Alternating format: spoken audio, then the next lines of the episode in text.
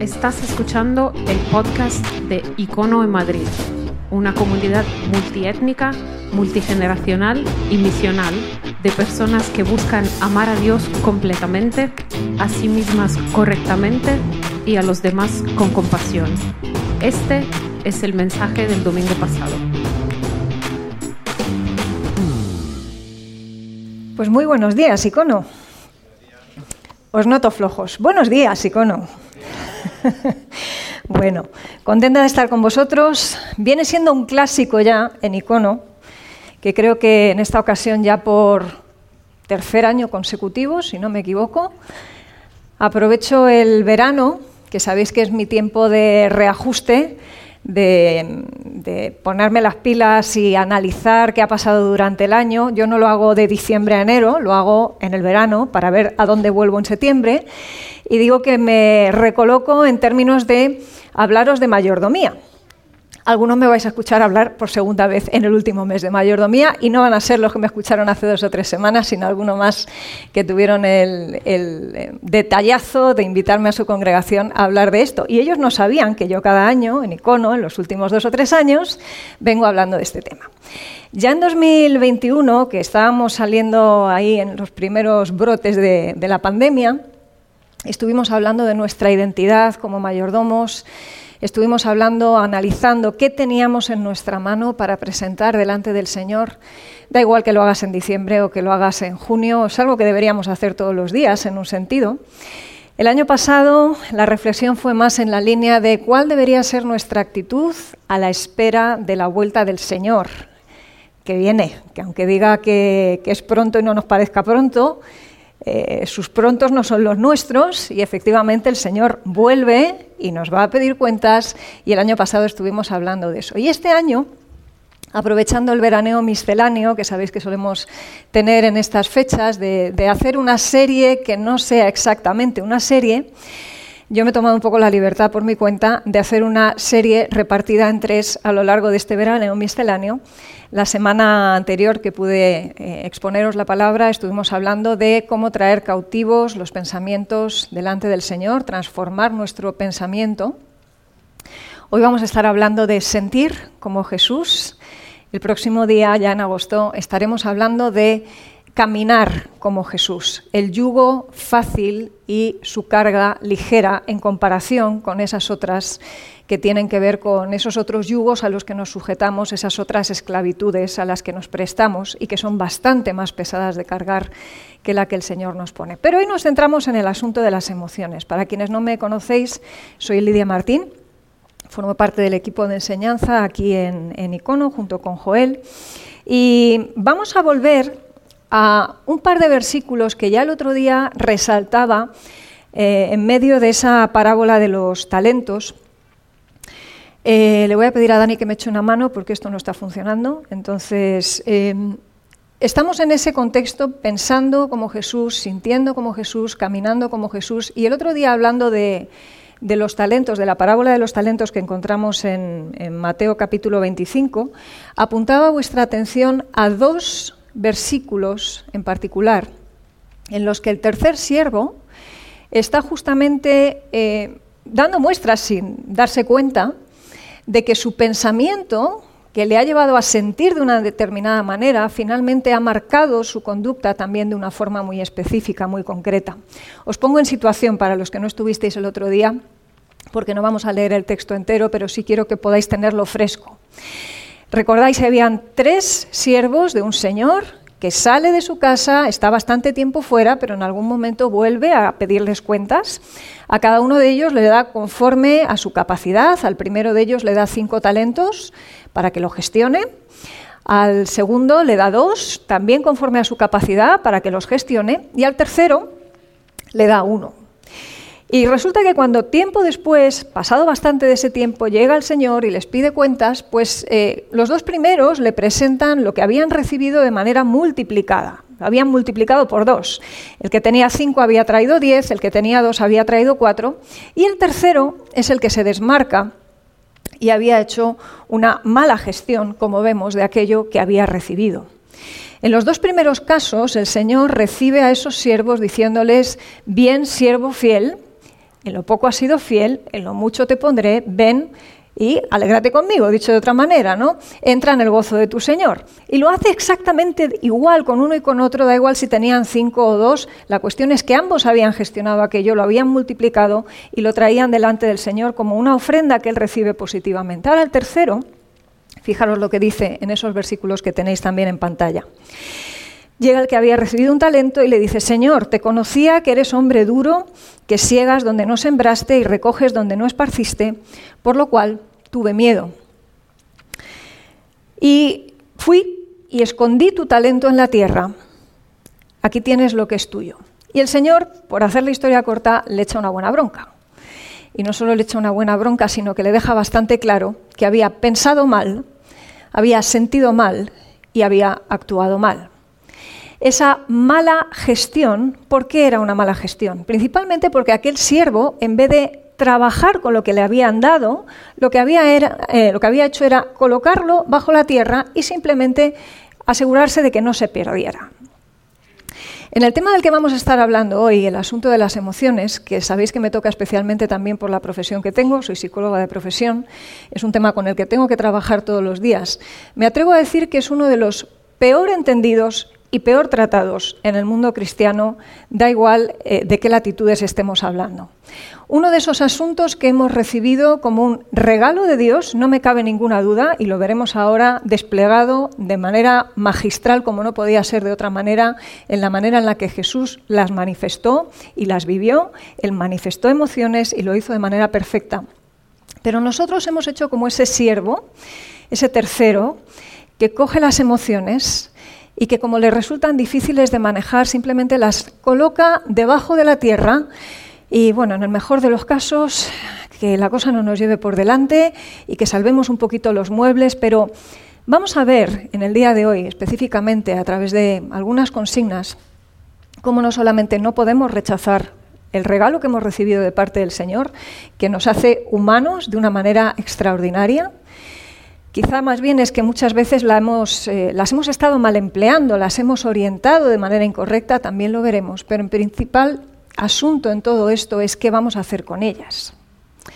Porque si son un regalo efectivamente y si el propio Señor Jesús las desplegó de manera magistral, a nosotros se nos va a pedir no solamente que las conservemos ahí en un rinconcito, no sea que se nos desmadren, sino que las gestionemos de la mejor manera posible, como una ofrenda agradable al Señor, como parte de nuestra adoración. Fijaros que además nos vamos a dar cuenta de que el asunto es cierto que es complicado porque si quitamos la cuestión religiosa de por medio y las intentamos analizar desde el punto de vista puramente psicológico, no hace falta que seamos cristianos para que las gestionemos mal. A las personas en general nos cuesta muchísimo identificar nuestras emociones, ponerles nombres, saber para qué sirven. Si yo preguntara a la mayoría para qué sirve la tristeza o para qué sirve la alegría o para qué sirve pues el miedo o para qué sirve el enfado, Podríamos intuir algunas cosas, pero seguramente nos costaría mucho específicamente establecer para qué sirven. Y sin embargo, cuando lo pensamos desde el paradigma de lo inverso, es decir, por contraste, imaginaros por un momento una persona que no manifiesta emociones, que ni siente ni padece, un corazón endurecido, sin afecto natural. ¿Os suena esto a algo de lo cual habla el Evangelio? ¿A que sí? O sea, que al final estos asuntos requieren de nuestra atención, necesitan ser aprendidos, aprendidos a gestionar, desarrollados correctamente, porque de otra manera funcionaremos como muebles. Y creo que estamos todos de acuerdo en que el Señor no nos diseñó para funcionar como muebles. Ahí nos vamos a detener entonces en ver algunas cosas importantes acerca de las emociones. Y os lo voy a plantear en tres puntos, pero quiero hacer un recorrido rápido por al menos cuatro emociones básicas que creo que es fundamental que sepamos qué significan y que sepamos manejar también. Así que el problema, vais a ver, en primer lugar, esa es la primera cuestión que tenemos que recordarnos, no son las emociones. Si consideras que las emociones son un problema, la cosa va mal. Le voy a pedir a Dani que me ayude con esto. Nos hemos quedado muchas veces con esa idea de que como el corazón es engañoso, mejor miremos para otro lado, vamos a tocar esto lo menos posible, los temas complicaditos vamos a meterlos debajo de la tierra y vamos a tirar para adelante como podamos. Y resulta que esto es una pena porque si bien el corazón del hombre es engañoso, y es cierto, el corazón del hombre no habla solamente de las emociones. Lo voy a poner de otra manera. El pensamiento del hombre también es engañoso. Las decisiones que las personas tomamos son engañosas. Nuestro criterio lo es. Nuestras acciones son engañosas, porque incluso en los momentos en los que hacemos cosas por, eh, de que desde fuera se pueden ver como bien hechas y son correctas aparentemente, sin embargo, las motivaciones que hay detrás de muchas de nuestras buenas acciones tampoco son las correctas. Luego, incluso nuestras acciones en demasiadas ocasiones son también engañosas.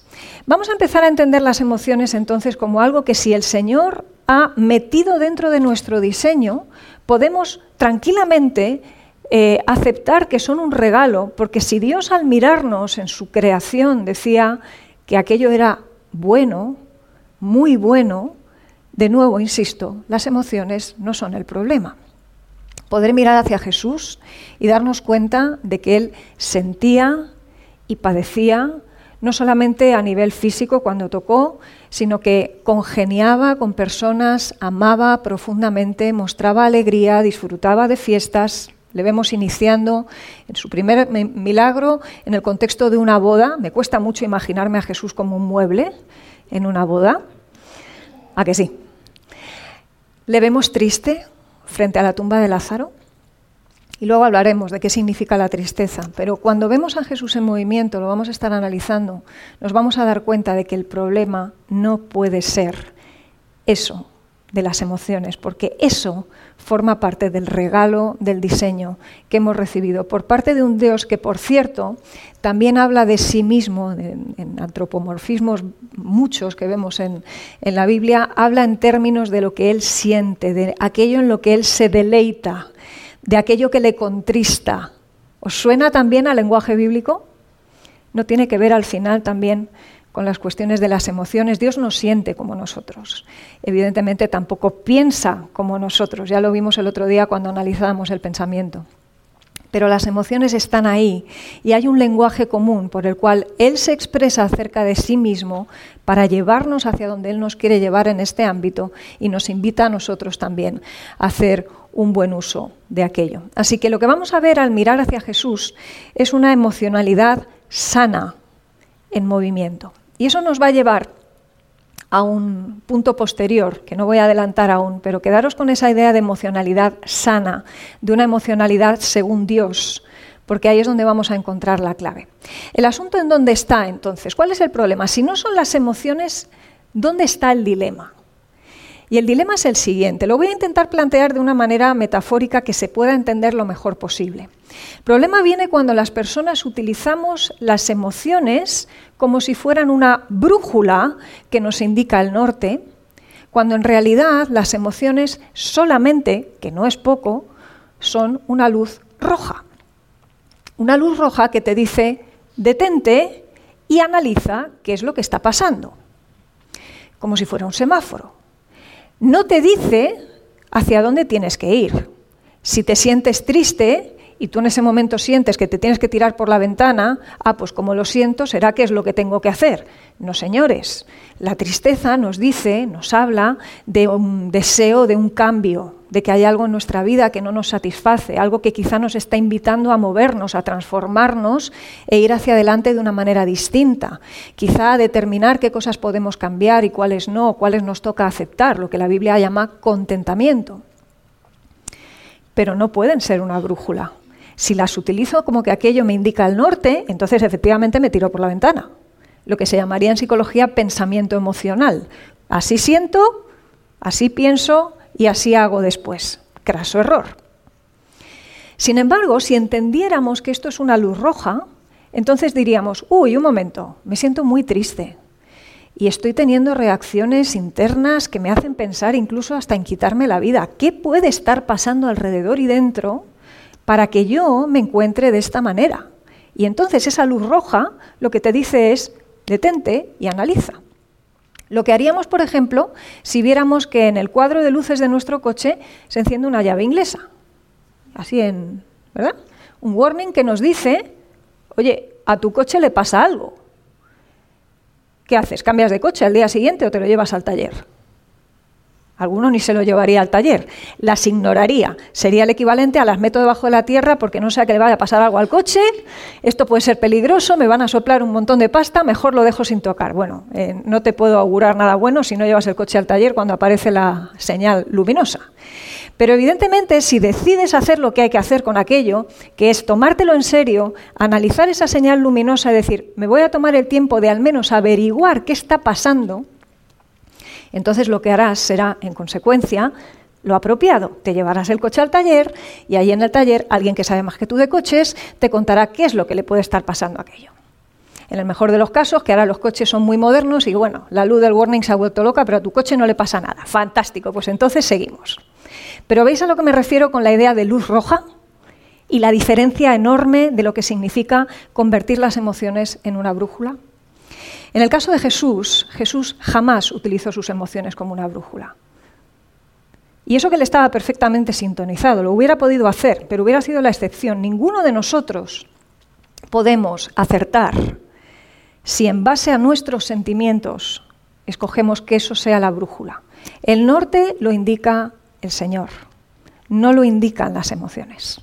Por eso cuando tenemos una emoción que nos zarandea, o incluso una emoción que nos encanta, como la alegría, luego lo veremos, el que estemos muy contentos no significa necesariamente que estemos en lo acertado.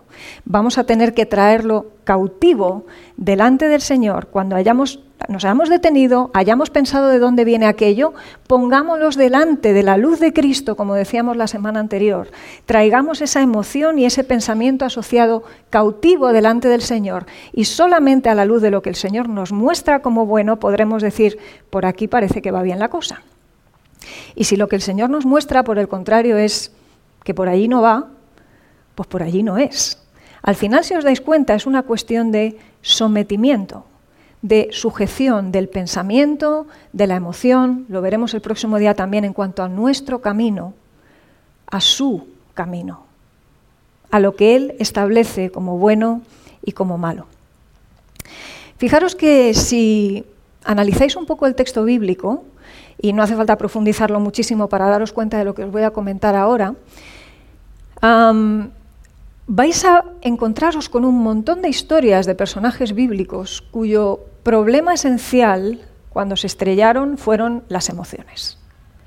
Se nos ha adjudicado a las mujeres la maravilla del asunto emocional, ¿no? De la mejor manera. Vosotras sois emocionales, nosotros somos racionales, esto lo hemos oído muchas veces. Luego, cuando uno se encuentra con casos como el de Saúl, el de Sansón, el de David, pues uno dice, bueno, lo que tú digas. Eh, no voy a entrar. Pero sabéis que este asunto de lo emocional versus lo racional, géneros aparte, se ha utilizado muchas veces para sobreponderar un área frente a la otra, para darle un peso específico a la racionalidad, que evidentemente no tiene porque nuestro pensamiento está tan torcido como lo pueden estar nuestras emociones y nuestra conducta, y porque al final todos somos susceptibles de utilizar bien, mal o regular las emociones que sentimos. En el momento en el que convertimos un regalo en algo que nos gobierna, aquello deja de ser un regalo para ser un ídolo, una esclavitud. Y de hecho, cuando hablemos el próximo día del yugo de Jesús y del camino de Jesús, entonces vamos a entender esto muchísimo mejor seguramente. Segunda cuestión importante sobre las emociones. Si las emociones no son el problema, el problema solo es cuando las utilizamos como una brújula, ¿qué tenemos delante de nosotros ahora? Tenemos que decidir qué hacemos con ellas y cómo se hace para gobernarlas, porque me cuesta mucho, podríamos decir todos nosotros. Las emociones son muy difíciles de reconocer, de nombrar, de saber qué hacemos con ellas. Y aquí es donde las ciencias a día de hoy nos ayudan un poquito. Por eso me da cierta rabia cuando algunos, por el hecho de ser cristianos, directamente dicen, no, no, yo la ciencia no, yo es que soy cristiano. ¿Quién nos pensamos que está detrás de la ciencia? Cuando la ciencia verdaderamente busca la verdad. El Señor nos ha dado capacidad y nos ha dado eh, inteligencia no para enseñorearnos mal de la creación, ni analizarnos como si nos hubiéramos creado a nosotros mismos, pero sí para analizar y reconocer la grandeza del diseño de Dios en nosotros. Y cuando nos acercamos, por ejemplo, a las neurociencias hoy, una de las cosas increíbles que nos cuentan con bastante certeza es que las emociones no se eligen. Uno elige, después de vivir la emoción, si la gobierna o no la gobierna. ¿Se ve la diferencia? Pero si tú tienes delante un león con la boca bien abierta, el miedo no lo escoges tú. El miedo indica que te funciona bien la cabeza. Porque el miedo aparece como señal que te indica un peligro. De la misma manera que antes decía, la tristeza nos advierte de cosas que están desajustadas en nuestra vida, quizá y que tenemos que reflexionar. El miedo nos dice, ojito, porque hay un peligro por ahí. ¿Dónde está el problema? Entonces, si no puedo decidir la emoción, entonces estoy vendido. No estoy vendido. Porque aunque al principio surgen como un acto reflejo prácticamente, el siguiente paso es, ¿lo vas a analizar con la corteza cerebral o no? Vamos a hacer el ejercicio intencional de traer eso cautivo de nuevo delante del Señor para que Él nos muestre a través de un pensamiento bien guiado por el Espíritu si nos podemos dejar gobernar por ese miedo o no, si nos podemos dejar gobernar por la ira o no, o por la alegría. ¿Qué pasa con los periodos de euforia? No sé si lo sabéis, pero en psicología psiquiatría, sobre todo cuando vemos trastornos complicados, uno de los más complejos, que es el bipolar, las mayores barbaridades se hacen bajo los efectos de la euforia. Llamativo esto, ¿no? Con lo de moda que está, lo de estar happy todo el tiempo. Igual se nos está yendo un pelín la pelota con este tema de la alegría y de la felicidad. Gracias. Así que, fijaros que de lo que estamos hablando entonces, en definitiva, es de algo que yo creo que nos va a liberar en muchos sentidos de algunas malas comprensiones que hemos tenido. Del asunto, por ejemplo, del no temas. ¿Habéis escuchado alguna vez a unos cristianos meterle caña a otros con el no temas como si fuera un dedo señalándonos y diciéndonos, echándonos la bronca por temer? ¿No será que el Señor a lo mejor lo que nos está diciendo es no es necesario que temas porque yo estoy contigo, porque yo soy tu Dios que te esfuerzo? Claro que hay momentos en los que Jesús muy duramente se dirige a los suyos porque se están dejando gobernar por el miedo y se han olvidado de que Él va en la barca, después de haber visto las maravillas que habían visto. Pero analiza con un poco de detenimiento tantos y tantos versículos en los que se habla del no temas y te vas a dar cuenta de que es una invitación a recordarnos que aunque el miedo nos habla de nuestra fragilidad y de peligros potenciales, el Señor de la montaña siempre es mayor que la montaña. Él nos recuerda que Él está ahí y que esa es la razón principal para que el miedo no sea la brújula, sino que Él nos indique el norte. Sometiendo nuestros pensamientos, sometiendo nuestras emociones, entonces cautivas a Cristo. Cuando hablamos de la emocionalidad sana de Jesús, y le vemos teniendo momentos de ira, incluso momentos de tristeza. Estaréis de acuerdo conmigo en que todos esos momentos emocionales están sujetos en todo tiempo al Espíritu. El fruto del Espíritu es visible constantemente en la expresión emocional de Jesús. ¿Qué sucede con nosotros cuando experimentamos tristeza o alegría o enfado o miedo? No nos falla precisamente el gozo, la paz, la paciencia, la benignidad, la bondad, la fe, la mansedumbre, la templanza. Si queremos manifestar una emocionalidad sana, nos tenemos que asegurar de que en el momento que estamos viviendo la emoción, que ha surgido espontáneamente sin preguntar, cuando la traemos cautiva delante del Señor, sea el fruto del Espíritu el que se está manifestando en medio de esa emoción. Llámale tristeza, llámale ira, la que te toque en ese momento, no pasa nada. Pero ¿quién gobierna la emoción? Ese va a ser el asunto. ¿Qué es lo que está sucediendo ahí? Vemos a Jesús diciendo, en un momento en el que estaba angustiado y triste hasta la muerte. No sea tu voluntad, o sea, no sea mi voluntad, perdón, sino la tuya, cuando le pide a Dios que pase de él esa copa, ese momento del sacrificio que estábamos recordando hace un momento cuando Ami nos presentaba los símbolos. Qué fuerte esto, ¿no? El propio Jesús manifestando en plena obediencia, su sujeción de sus emociones que estaban ahí en ese momento y cuánto agradezco de verdad en lo personal. Que el Señor se hiciera vulnerable y que esas palabras quedaran recogidas en el Evangelio. Porque quitan cargas de las personas. ¿Cuántas veces hemos trillado a los demás diciéndoles, no puede estar triste un corazón que tiene a Cristo? Mentira. Mentira. Y podemos estar angustiados, no dejándonos gobernar por la angustia. Pero debe ser que los que hablan así no se han leído los salmos. Y que obvian que hay un libro en la Biblia que se llama Lamentaciones. Son obviedades aparentemente. Pero hemos tenido tan enterrado este asunto de las emociones que a veces no nos hemos detenido ni a caer en la cuenta de obviedades como las que estoy mencionando en este momento. Vamos a seguir un poquito más. Hay emociones entonces bien utilizadas y otras que no lo son. Emociones según Dios y emociones que no lo son. Y quiero irme a un versículo de Pablo que vais a ver ahora en pantalla. Dice, porque la tristeza que es según Dios produce arrepentimiento para salvación, de que no hay que arrepentirse, pero la tristeza del mundo produce muerte. Qué bueno esto, porque resulta que Pablo nos pone frente a dos tipos de tristeza. Una conforme a algo que Dios quiere que veamos, en lo que vamos a ser transformados cuando nos dejamos vivir esa tristeza, esa culpa, ese arrepentimiento que nos lleva a la gracia. Y luego hay otro tipo de tristeza que viene por otra serie de razones que no tienen nada que ver con las que Dios quiere para nuestras vidas cuando nos decepcionamos porque Dios no nos ha dado lo que le pedíamos, cuando las cosas no salen a nuestra manera y eso nos produce una tristeza, podemos decir que esa tristeza está alineada con el corazón de Dios. Muchas veces tenemos que reconocer que no. Ahora, qué liberador darnos cuenta de que hay algunas tristezas que sí están alineadas con el corazón de Dios. Y esto me atrevo a decir, y creo que no me equivoco, que de la misma manera que aplica al ámbito de la tristeza, aplicaría también al ámbito del miedo, de la alegría, del enfado.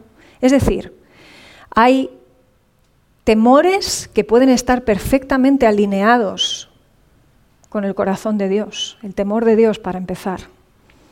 Horrenda cosa es caer en manos del Dios, del Dios, vivo cuando no lo estamos entendiendo de la manera correcta, cuando somos enemigos suyos. Y eso es transformado en baile, es transformado en gozo cuando podemos ser parte de su salvación. ¿Qué sucede con la ira? Hay una ira santa. Nos enfadan las cosas que a Dios le enfadan. Luego os voy a poner algún que otro ejemplo que os va a sorprender quizá. Pero debería pasar. Algo tiene que haber en nosotros entonces que nos haga diferenciar lo que es según el corazón de Dios y lo que no lo es también en el ámbito de las emociones. Y por esa misma razón, porque hay una tristeza que mueve al arrepentimiento y al cambio, y hay otra que no lo es, es que vemos contrastes tan heavies como los que vemos, por ejemplo, en un Pablo o un Pedro, rotos por el dolor, por la tristeza, por la culpa verdadera de haber fallado al Señor y traicionado al Señor como nosotros hacemos tantas veces. Pero qué increíble ver cómo Dios transforma esa culpa en un arrepentimiento, en una tristeza que es según Dios, pero que mueve a esas personas a ponerse al servicio del Señor y transformar el mundo alrededor. Qué diferente Judas, ¿verdad? Que también sintió remordimiento y sintió culpa, una culpa bien distinta, que le lleva a, identificando aquella tristeza y aquella culpa como el norte, cual brújula, colgarse de un árbol y terminar allí con su vida. ¿Veis la diferencia? Emociones entonces para vida, emociones para muerte. Emociones según Dios, emociones que no lo son. Ahora, otro texto de Pablo que para mí es revelador en ese sentido y es el que encontramos en Primera de Tesalonicenses, cuando se habla en el contexto de los que ya no están con nosotros, de los muertos, y él habla de la resurrección y les dice, tampoco queremos, hermanos, que ignoréis acerca de estos que duermen, para que no os entristezcáis como los que no tienen esperanza. Y esa es la clave, esa segunda parte del versículo. Porque algunos han decidido unilateralmente que el versículo termina en no os entristezcáis, punto. Pero eso no es lo que dice el versículo. Lo que dice es que hay una manera de entristecerse que es diferente a la forma que tienen de entristecerse aquellos que no tienen esperanza. Y ahí es donde esa escena brutal, en Juan capítulo 11, de Jesús frente a la tumba de Lázaro muerto, llorando por su amigo, ante la realidad de la tragedia de la muerte, nos hace pensar, espero, y nos tiene que hacer reflexionar. Porque Jesús se estaba entristeciendo, los demás alrededor decían, mirad cómo le amaba, ¿Qué pasa? ¿Que Jesús no tenía esperanza? ¿Estaba flojete espiritualmente y por eso llora? ¿Será que no había entendido lo que muchas veces escuchamos en grandes speeches y discursos en contextos de tanatorio y entierros de cristianos evangélicos? Llevo escuchando eso toda la vida. No, no podemos estar tristes porque nosotros tenemos esperanza. ¿Eh? La muerte es una tragedia siempre. Y Jesús iba a resucitar a Lázaro, pero se toma su tiempo, sin prisa, para dolerse con los que se duelen en ese momento, reír con los que reían en otros momentos, llorar con los que lloraban, dejándonos ejemplo a nosotros, como nos cuenta Pablo en otros momentos. Así que ¿Qué haremos nosotros? ¿Podemos o no podemos estar tristes? ¿Aceptamos o no aceptamos lo de estar tristes incluso hasta la muerte, como le pasó a Moisés, como le pasó a Elías, como le pasó a Jonás, a Jeremías? Cada vez estoy más peleada con los comentarios bíblicos, os lo reconozco. Los aprecio, amo a los hermanos que hay detrás de muchos de ellos, sin duda, eh, pero hay tanto juicio en tantos comentarios bíblicos acerca de personas a quienes el Señor ha honrado, en medio también de sus emociones caídas, porque han sabido alinearlas correctamente y no hay ese tratamiento duro que a veces tenemos entre nosotros de Dios hacia las personas que sienten y manifiestan su espiritualidad también a través de las emociones. No existe tal cosa. Hay un tratamiento cercano, profundo, misericordioso. Y a veces nos pregunta, como a Jonás, ¿de verdad esto es para que te pongas así? Nos hace preguntas, nos lleva a la reflexión. En otros momentos nos hace provisión, como a Moisés o como a Elías. Pero no nos parte por la mitad como un rayo, porque estamos tristes. No sea que se nos confunda con los que no tienen esperanza. ¿Cómo hemos tergiversado las cosas, no? ¿Cómo nos las hemos llevado a otro plano tan diferente que donde el Señor nos lleva? La tristeza muchas veces es el germen de la misericordia. Cuando algo nos entristece, como Jesús viendo a la ciudad de Jerusalén, nos puede mover a misericordia. Si es una tristeza según Dios, es clave para la misión poder ver al mundo como el Señor los veía, como nos veía a nosotros, como ovejas que no tenían pastor. Y si perdemos esa sensibilidad, no estamos aquí entonces por el 99. Estamos para pasárnoslo guay en una celebración de domingo, pero no estaremos alineando nuestras emociones con lo que verdaderamente está en el corazón de Dios. Así que he mencionado un poco con más amplitud este asunto de la tristeza, pero lo vamos a aplicar también al término del miedo, por ejemplo, o de la alegría o de la ira. Hay miedo entonces según Dios y miedo según la carne. El miedo según Dios voy a pedir a Dani que me ayude en esto, tiene que ver con la advertencia santa de Dios a nosotros de tenme en cuenta, considérame en tus caminos, no me ignores, es peligroso ignorarme. ¿Existe ese temor? ¿Estamos predicando ese temor? No en el sentido de solamente hablar del infierno, ¿no? Pero del infierno hay que hablar. Y del juicio hay que hablar. Ami nos lo recordaba hace un momento. Tenemos un Dios amor, misericordioso, pero también justo. Hay un temor, entonces, según Dios, y hay otro tipo de temor que no lo es, que no está alineado con Él, que nos lleva a olvidarnos de que el Señor está por encima de cualquier circunstancia que nos abate o que nos provoca a miedo y a terror en ocasiones. La Biblia habla constantemente de prudencia. Ese es un temor sabio, es un miedo adecuado, correcto. Ahora, ese otro que nos gobierna, ese otro es otra cosa. Así que te quiero hacer una pregunta muy directa y es, cuando tienes miedo, ¿hacia dónde te lleva ese miedo? Si te está alejando del Señor, posiblemente ese es un miedo que no está alineado con Él. Dani, ¿me echas una mano?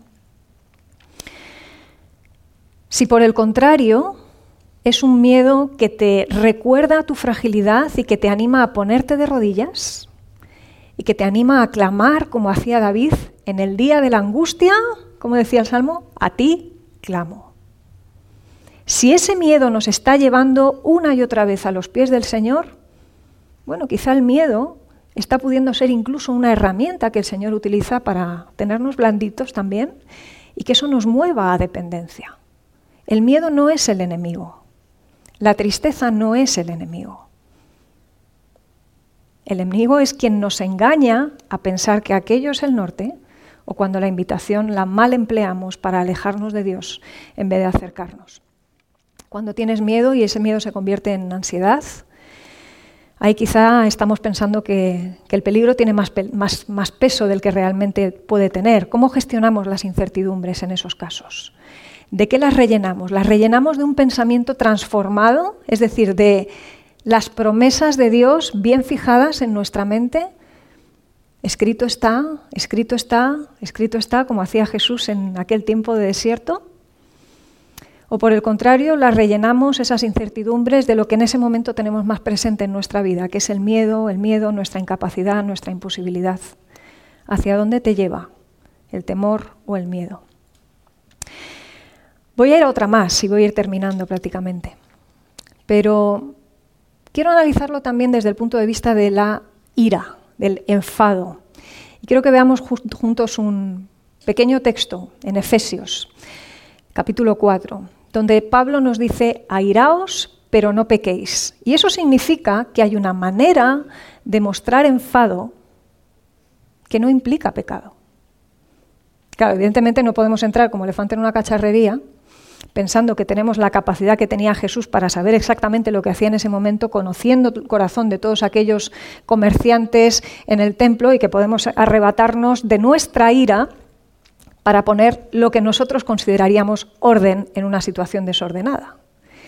Pero fijaros que en este texto, como en el que vamos a ver a continuación, que es uno en Santiago, capítulo 1, versículos 19 y 20, ahí se nos dice que sí, que seamos lentos para la ira, como el Señor lo es, que hablemos mejor tarde y poco y que callemos, pero nos recuerda además que nuestra ira no ejerce la ira de Dios, nuestra justicia no ejerce necesariamente la justicia de Dios. Voy a aclarar una cosa. Cuando una persona se enfada y se enfada por algo, generalmente se enfada por algo con alguien. La tristeza nos mueve a cambios, el miedo nos habla de peligros, el enfado nos habla de que hay algo que resolver con alguien. Cuando me enfado con el universo no me enfado con el universo, me enfado con Dios. Cuando me enfado por algo, me enfado con el agente que hay detrás de ese algo. Y muchas veces ese enfado está alineado, como digo, con el corazón de Dios, porque es un anhelo por justicia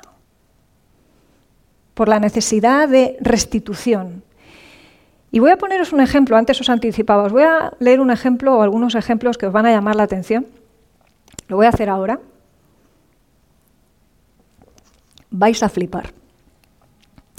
Resulta que en el contexto en el que me muevo, en el contexto de, bueno, pues del acompañamiento a personas, eh, a veces pues nos toca hacer algo de consejería también, resulta que, claro, llegan, llegan casos en los que, pues por ejemplo, voy a poner uno de ellos, y esto está extraído de un libro que podéis encontrar, es un libro que se llama El amor debe ser firme, que lo escribe Dobson, es un eh, eh, consejero matrimonial que ya por décadas eh, ha venido haciendo un trabajo fantástico entre parejas y matrimonios.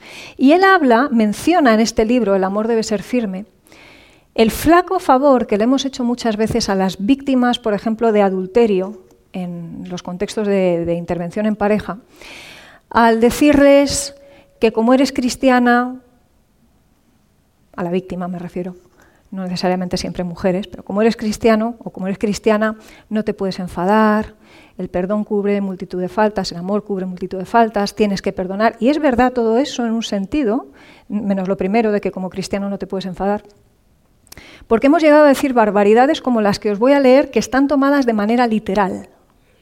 Es decir, este señor lo que hace es que coge algunas brillanteces que él ha visto, escuchado y leído en contextos de consejería, en los que se le dice a la víctima cosas como las que os voy a leer ahora, bajo ese paradigma entonces de que toda ira es pecado, cosa que, como digo, es falso a la luz del texto que acabamos de ver. La primera cosa que se le dice es, al enterarte de la infidelidad, en este caso está hablando de un marido, ¿vale? Al enterarte de la infidelidad de tu marido, habla con él y dile otra vez cuánto le amas. Dile que no tienes ninguna intención de dejar que se vaya y en realidad que tienes el propósito de pelear por él. Hasta aquí bien. Tu persistencia le dará a entender a él que tal vez haya una posibilidad de que tú te adaptes a la situación. ¿A qué tipo de situación? A que él permanezca con la tercera persona. Sigo leyendo. Dile a tu esposo que comprendes lo que ha hecho e indícale que te das cuenta de que le has dado algunas razones para que se enrede con otra. No tildes nunca su conducta como pecado o como inmoral. Sigo leyendo, que como veis no tiene desperdicio. Pídele a Dios que te revele tus fracasos específicos que, que, empujaron a tu esposo a serte infiel. Cuando recibas las respuestas, haz una lista de esas faltas y revísalas con tu marido. Dile específicamente cómo piensas que tal vez hayas contribuido a su necesidad de buscarse otra amante y pídele perdón. Cuarta perla. No esperes mejoría inmediata en tu relación con tu marido. Tu matrimonio ha tomado varios años para llegar al caos en el que está ahora y tal vez necesitará igual número de años para recuperarse. Mientras tanto, no le pidas a tu esposo que deje de ver a la otra. Y esta ya es la repanocha. Continúa tratando a tu esposo como el hombre de la casa. Recuérdale que él todavía es tu marido y padre de tus hijos. Si no está viviendo en casa, anímale a que venga a comer contigo y con los chicos cuando así lo desee. Dile que estás lista para satisfacer las necesidades sexuales que él tenga siempre que venga a casa. Bueno, no comments. ¿Cuál es el asunto en todo esto? Porque algunas cosas suenan cristianas, ¿A que sí? Digo cristianas según el entendimiento que a veces entendemos de lo que es ser cristiano, que es ser buenista. Pero ¿desde cuándo y en qué punto el amor de Dios en algún momento desatiende la verdad y desatiende la justicia para amar mejor? Me lo vais a tener que explicar muy bien porque no lo veo. Estoy abierta a posibilidades. ¿eh? Si alguien me lo demuestra, estoy abierta a contemplarlo, valorarlo y sopesarlo. Pero de verdad que no lo veo. Cuando no entendemos el mundo emocional, cuando tergiversamos las prioridades, y aquí ya se ve muy claramente cuáles son las prioridades, se desatiende aquello en donde está verdaderamente el corazón de Dios, que es en la verdad, en la justicia y preeminentemente en el amor. Pero un amor que nos pone las cosas claras y que le llama pecado al pecado y que dice a lo bueno bueno y a lo malo malo. Así que sí, señores, a veces toca enfadarse y toca decir hasta aquí. Y no estoy promoviendo el divorcio. Lo voy a dejar claro por si acaso. Como se sabe que soy divorciada, que quede claro lo que pienso al respecto. Los que me conocéis de cerca me conocéis bien y sabéis lo que opino al, respecto. El divorcio es una desgracia. Pero esto no es un matrimonio, a mí me disculpáis. Eso es eh, respetar y preservar un papel que dice todavía en el registro civil que estás casado. matrimonio es otra cosa. Así que a veces toca enfadarse. En este y en otros ámbitos, en el ámbito de la amistad, en el ámbito del trabajo, en el ámbito de la iglesia. Cuando haya uso espiritual, por ejemplo. Y toca decir, me estás poniendo una carga que el Señor no me pone. A veces toca. Termino con la alegría. Qué bonito momento para hablar de la alegría, ¿verdad?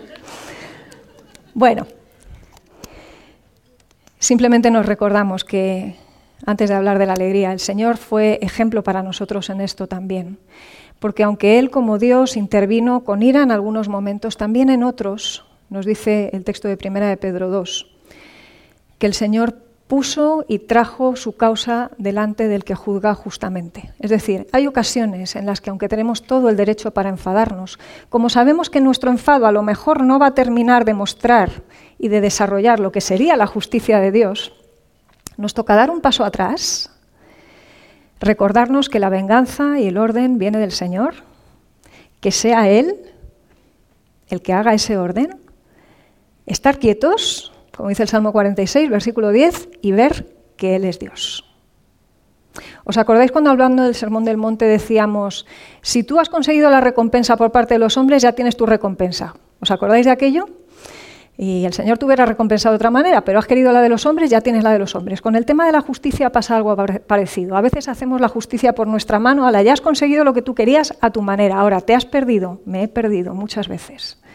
El poder ver cómo el Señor trae orden a las situaciones que están desordenadas. Y eso solamente lo podemos ver cuando, en honor a la verdad y en honor a la justicia, reconocemos la situación que tenemos delante de desorden, recordamos a nosotros mismos que el Señor no mira para otro lado ante esas situaciones, que Él va a actuar en su momento. Lo que Él nos pone en nuestra mano para hacer, lo hacemos, sin duda. Ahora, aquello que no está en nuestra mano, damos un paso atrás y esperamos que el Señor nos muestre cómo quiere Él hacer justicia en ese momento. Y os garantizo que llega. No siempre la vamos a ver de este lado del sol, pero que llega, llega. Ahora, ¿hacia dónde te lleva tu alegría? Última pregunta que os lanzo en esta mañana analizando estas cuatro emociones básicas. Dani, ¿me echas una mano? ¿Hacia dónde nos lleva la alegría? No todas las alegrías nos llevan hacia el mismo lugar. Y muchas veces nos vemos disfrutando de cosas que no tenemos legitimidad para disfrutar delante de Dios, riéndonos de cosas que al Señor no le hacen ninguna gracia. Vemos al mundo tremendamente contento y nosotros imitándolo, desgraciadamente muchas veces también, por cosas que son finalmente las que han puesto los clavos en las manos del Señor. No sé si lo habéis pensado de esa manera alguna vez. Pero nuestras alegrías no indican el norte. Y lo digo también apelando a algo que también me encuentro mucho en consulta. Si tienes un problema de salud mental es que estás mal espiritualmente. Ah, eso significa entonces por extensión que si no tienes problemas de salud mental estás bien espiritualmente. Si tienes una gran autoestima estás bien espiritualmente, como Nabucodonosor, ¿no? que decía que él había llegado allí por sus propios medios, que la gloria del imperio que se observaba era suya porque él era Dios, básicamente, y entonces Dios le tiene que pagar un tirón de orejas y recordarle que por muy contento que esté, le va a tocar pastar durante un tiempecito hasta que reconozca que tanta alegría no era buena y que iba sobrado y que lo que tenía era exceso de autoestima y que le tocaba reconocer que Dios era Dios y él no era Dios. No todo signo de aparente salud mental o de alegría o de qué bien me van las cosas está alineado con el Señor, no se nos olvide. De la misma manera que hemos visto también, y con esto terminamos, que la tristeza, ciertos miedos, ciertos enfados también, cierta urgencia por la recuperación del orden, pueden estar mucho más alineados con el corazón de Dios en determinados momentos de lo que están algunas alegrías. Así que cierro con estas tres conclusiones que te recuerdo rápidamente. El problema no son las emociones. Espero haberoslo podido, entre comillas, demostrar un poquito más esta mañana tenemos a Jesús manifestando una emocionalidad saludable y tremendamente desafiante para nosotros. Cuando miramos al maestro, entonces se nos iluminan muchas cosas que vemos normalmente muy a oscuras. En segundo lugar, si nos recordamos que la aparición de esas emociones es involuntaria, pero que el gobierno de ellas no lo es, si nos recordamos que están tan íntimamente ligadas con el pensamiento y podremos traerlos cautivos también delante del Señor para que los gobierne, entonces será más fácil entender que no hace falta estar peleándose en ese sentido con las emociones como a veces hacemos, sino que lo que se trata es de traerlas para, en definitiva, ponerlas en marcha de una manera que honren verdaderamente a quien las puso allí. Que nuestra ofrenda sea fragante delante del Señor, también en el plano de las emociones. Terminamos orando como solemos hacer. Señor, gracias por el regalo de las emociones y gracias porque nos las has dado para bien. No podemos imaginarnos, Señor, lo que sería nuestra vida si esa parte no hubiera sido parte de tu regalo también para nosotros si no pudiéramos disfrutar de lo que nos das, desde una buena comida, la relación con los que queremos, la cercanía contigo, la comunión. Gracias también, Señor, por esas emociones que nos gustan menos, pero que sin embargo tú también nos has regalado para hablarnos de unas maneras o de otras. Lo que queremos, Señor, es que nos ayudes a traerlas cautivas como al pensamiento delante de ti. Que tú puedas honrarte, Señor, con cada uso que hacemos de cada cosa que tú nos has puesto en las manos y que como mayordomos, Señor, no tendamos ni caigamos en la tentación de meterlo todo lo que nos resulta difícil debajo de la tierra para no emplearlo, sino al contrario, Señor, que podamos multiplicarlo para bien, que podamos contagiar de lo mejor, Señor, al mundo en el que estamos, también en lo emocional. Ojalá pudiéramos ser, Señor, los más expertos en una emocionalidad sana, como Jesús nos dejó muestras y ejemplo y Señor, ayúdanos especialmente en esos momentos en los que las emociones nos arrebatan, sobre todo a los que somos más temperamentales. Ayúdanos, Señor, a no pecar en el uso y en el desarrollo de ese regalo que tú nos has dado, que sea nuestra mejor ofrenda, ahora y en adelante. En el nombre de Jesús. Amén.